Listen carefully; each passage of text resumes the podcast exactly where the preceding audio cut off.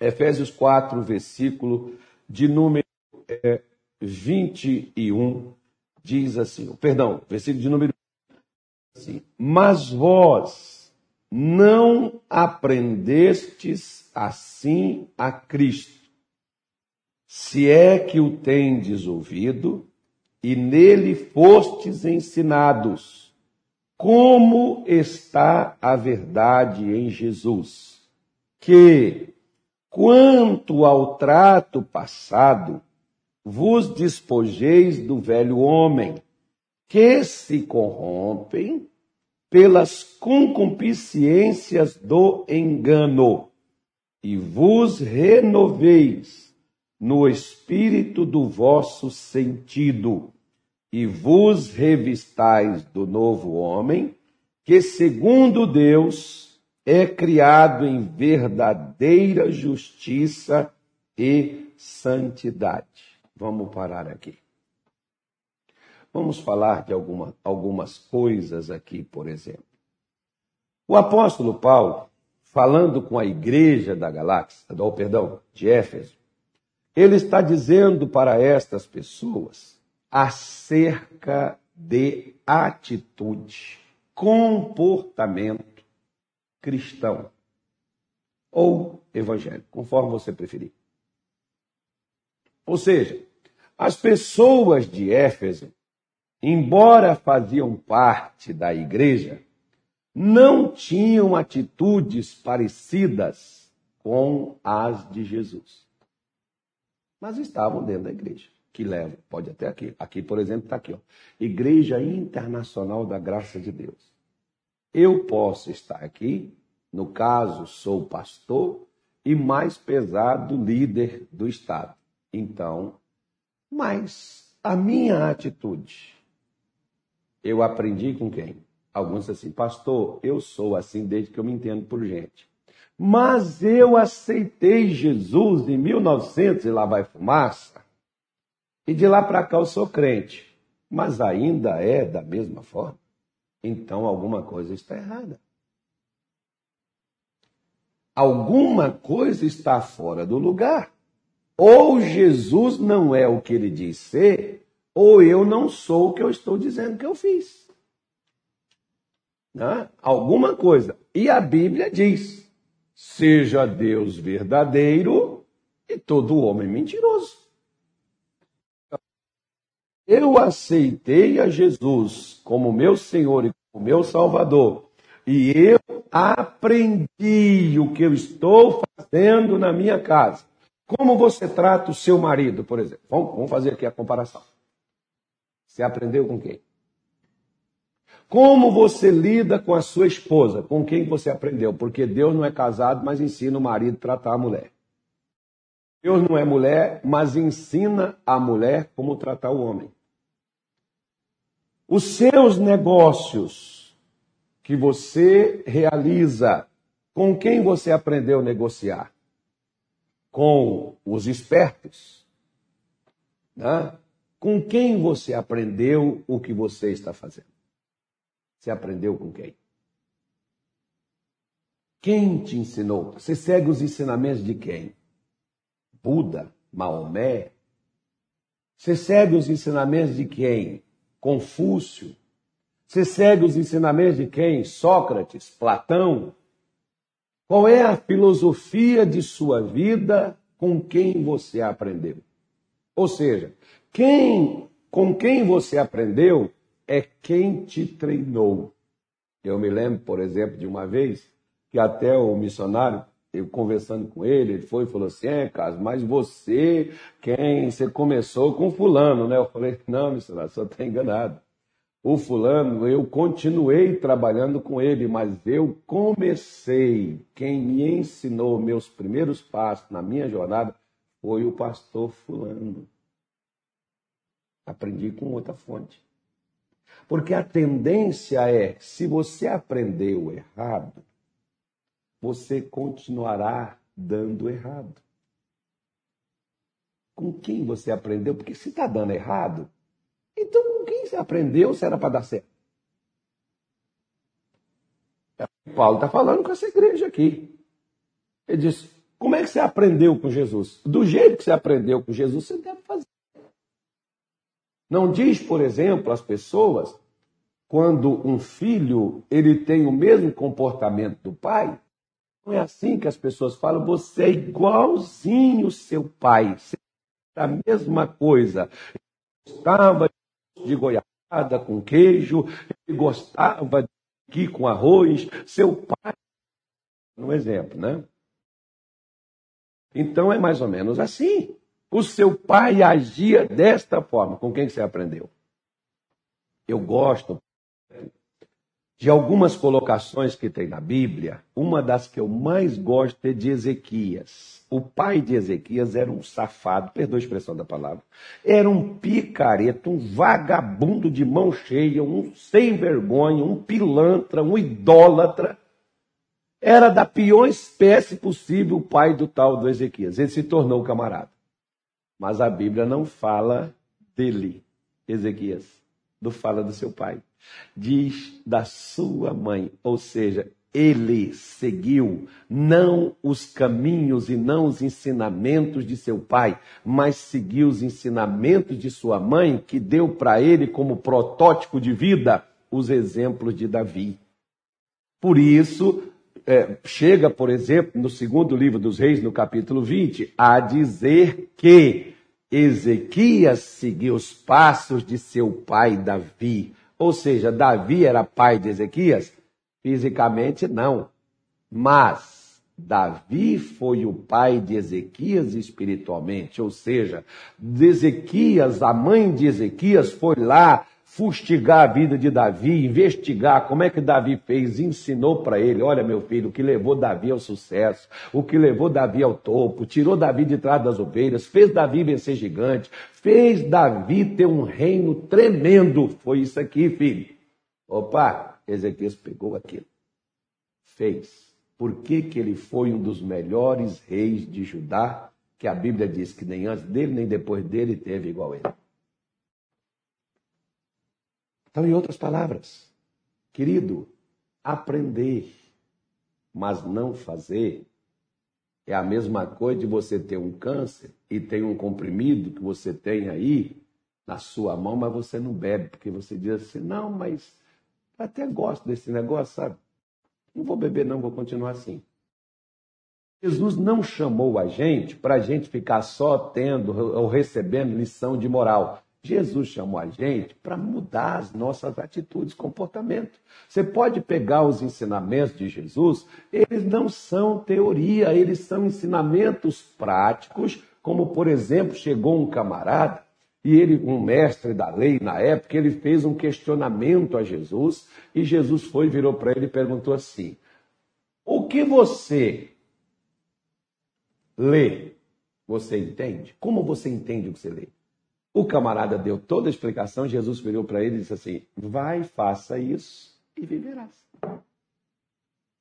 Jesus não falou assim: Ó, oh, você sabe o caminho das pedras, você descobriu a solução. Jesus virou para ele: Vai, faça isso. Ele lia, mas não fazia. Ele sabia o que devia ser feito, mas não fazia. A pessoa que aprendeu, mas não faz, é a pessoa que está doente tem um remédio, mas não toma, vai morrer do mesmo jeito. E não importa que o remédio está aí contigo, ele não está dentro de você, ele não está dentro de mim, eu vou morrer da mesma forma. Por isso que Paulo está dizendo: você não aprendeu assim com Jesus. Vocês aprenderam isso com Cristo? Vocês estão fazendo? Com quem vocês aprenderam? Vocês aprenderam com Jesus? Paulo não está nem falando, vocês aprenderam isso comigo? É porque quem diz assim, vinde a mim e aprendei comigo que sou manso e humilde de coração. Quem falou isso? Carlos Soares, Igreja da Graça? Não, quem disse isso foi Jesus de Nazaré. Ele disse, aprenda comigo, porque o que você aprendeu sem Jesus levou você à destruição, ao fundo do poço o que você aprende com Jesus muda a sua vida. Quando você põe na prática o que você aprendeu, que é o que Paulo está dizendo. Porque ele diz: Não foste assim que aprendestes com Cristo. Se é, olha a colocação, se é que o tendes ouvido e nele fostes ensinado, como está a verdade em Jesus. Aí ele diz, só para encerrar aqui, tá? Eu falei 10 minutos, vou passar um pouquinho aí. Que quanto ao trato passado, quanto à vida passada, a vida pregressa, a vida anterior sem Jesus que você não sabia, porque Deus não me cobra nada que Ele não me ensinou. Agora, a partir do momento que Ele me ensinou, a consequência é minha e não responsabilidade dele. Enquanto Ele não me ensinar, Ele não pode. Mas a partir do momento que Ele me ensinou, a responsabilidade da consequência é minha e não dele. Tem gente que diz, Deus, por que o senhor está deixando passar por isso? Aí a pergunta de Deus é essa. Você fez o que eu te falei? Não. Então pronto. Se você for no médico e questionar ele, doutor, eu não estou melhorando, ele vai te perguntar, você fez a dieta que eu te falei? Você tomou medicamento de quatro em quatro horas? Você fez assim? Fiz. Então o doutor vai ter que investigar para descobrir, porque ele está te dando um remédio que não é eficiente. Agora, se ele te mandou fazer e você não faz, ele vai te dizer assim: Fulano, eu não posso fazer por você, quem tem que fazer é você. Por isso que ele diz: quanto ao trato passado, à vida passada, vos despojeis do velho homem que se corrompe, que se destrói. O que, que é que destrói a gente? É o velho, as velhas manias, as velhas atitudes, os velhos comportamentos, os velhos pecados de sempre, as velhas maneiras de viver de sempre que sempre vivemos e não mudamos. Porque tem gente que muda de igreja, mas não muda de atitude. Tem gente que muda de ministério, tem gente que muda de cidade, mas não muda o comportamento. Porque cidade não muda seu comportamento, Igreja não muda seu comportamento, exceto mudar suas vestes, mas comportamento a igreja que exige para ser membro aqui, você não pode vestir calça, as pessoas não vestem calça, mas mente, engana, prostitui, é mal, premedita as coisas, não muda o comportamento.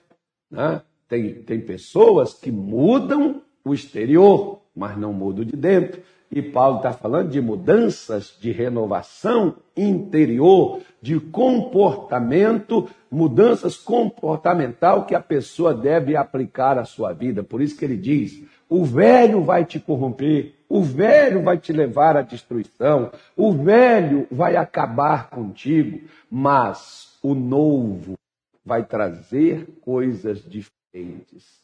O novo vai trazer vida nova. É por isso às vezes, muitas pessoas, elas não seguiam Jesus porque elas queriam continuar na legalidade de vida errada que elas viviam desde os tempos antigos. É por isso que muitas pessoas rejeitam o evangelho. Por quê? Porque o evangelho não vai cobrar a atitude do outro, vai cobrar a atitude minha. A primeira coisa que o evangelho muda não é minha casa, sou eu. A primeira coisa para o Evangelho mudar a minha mulher, o Evangelho tem que mudar a mim, que sou o marido, porque o marido santo santifica a mulher incrédula. Como que eu quero que mude a minha casa se a minha não foi mudada? Então, primeira coisa, que vos revistais do novo homem. Que você seja revestido do homem novo, porque comportamento novo, vida nova. Se você tinha aquela pessoa, por exemplo, na sua casa, que era aquele desleixado, aquele perdidão, ele encontrou Jesus. Ele teve um encontro com Deus, foi para a igreja, aprendeu. A primeira coisa, chegou na sua casa, olha, me perdoe, eu fiz vocês sofrerem, causei dano, choro, tristeza a vocês, me perdoe por isso.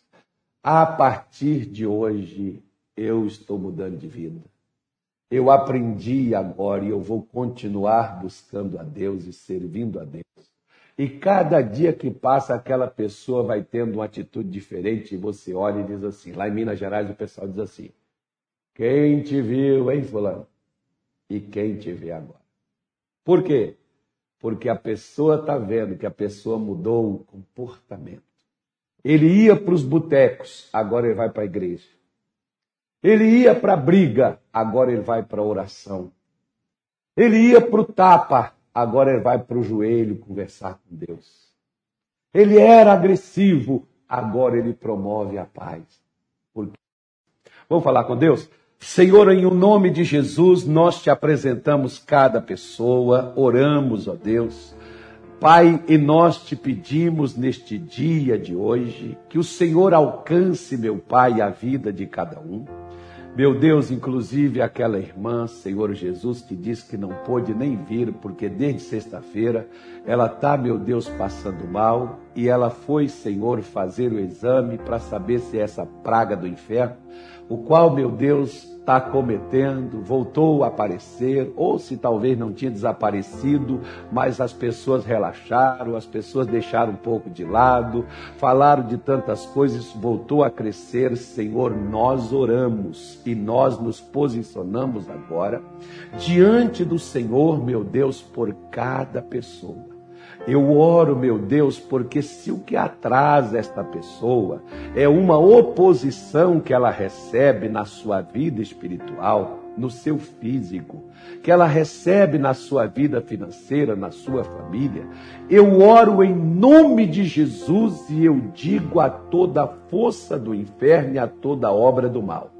Não vai prosperar, não vai prosseguir doenças, maldições, pragas, pestes, miséria, amarração, destruição, seja o que for que estiver acometendo essa família, essa pessoa, na sua vida profissional, na sua vida particular, na sua vida, meu Deus, espiritual, em nome de Jesus, como ministro da tua palavra, eu oro e eu digo a essa força do inferno, que bate em retirada, que saia, que vá embora, que desapareça essa infecção, essa inflamação, essa febre, essa dor, essa tosse, em nome de Jesus, essa infecção do inferno não vai prosseguir. Eu estou determinando e orando e mandando que todo atraso, que toda estagnação, que toda amarração desapareça vá embora, saia dos caminhos do teu povo, no nome de Jesus, e que o Senhor abençoe. E que o Senhor levante, que o Senhor abra as portas, que o Senhor coloque a graça, que o Senhor coloque o favor e abençoe o teu povo, o qual eu entrego em tuas mãos, pedindo tua bênção no nome de Jesus. Amém? E graças a Deus.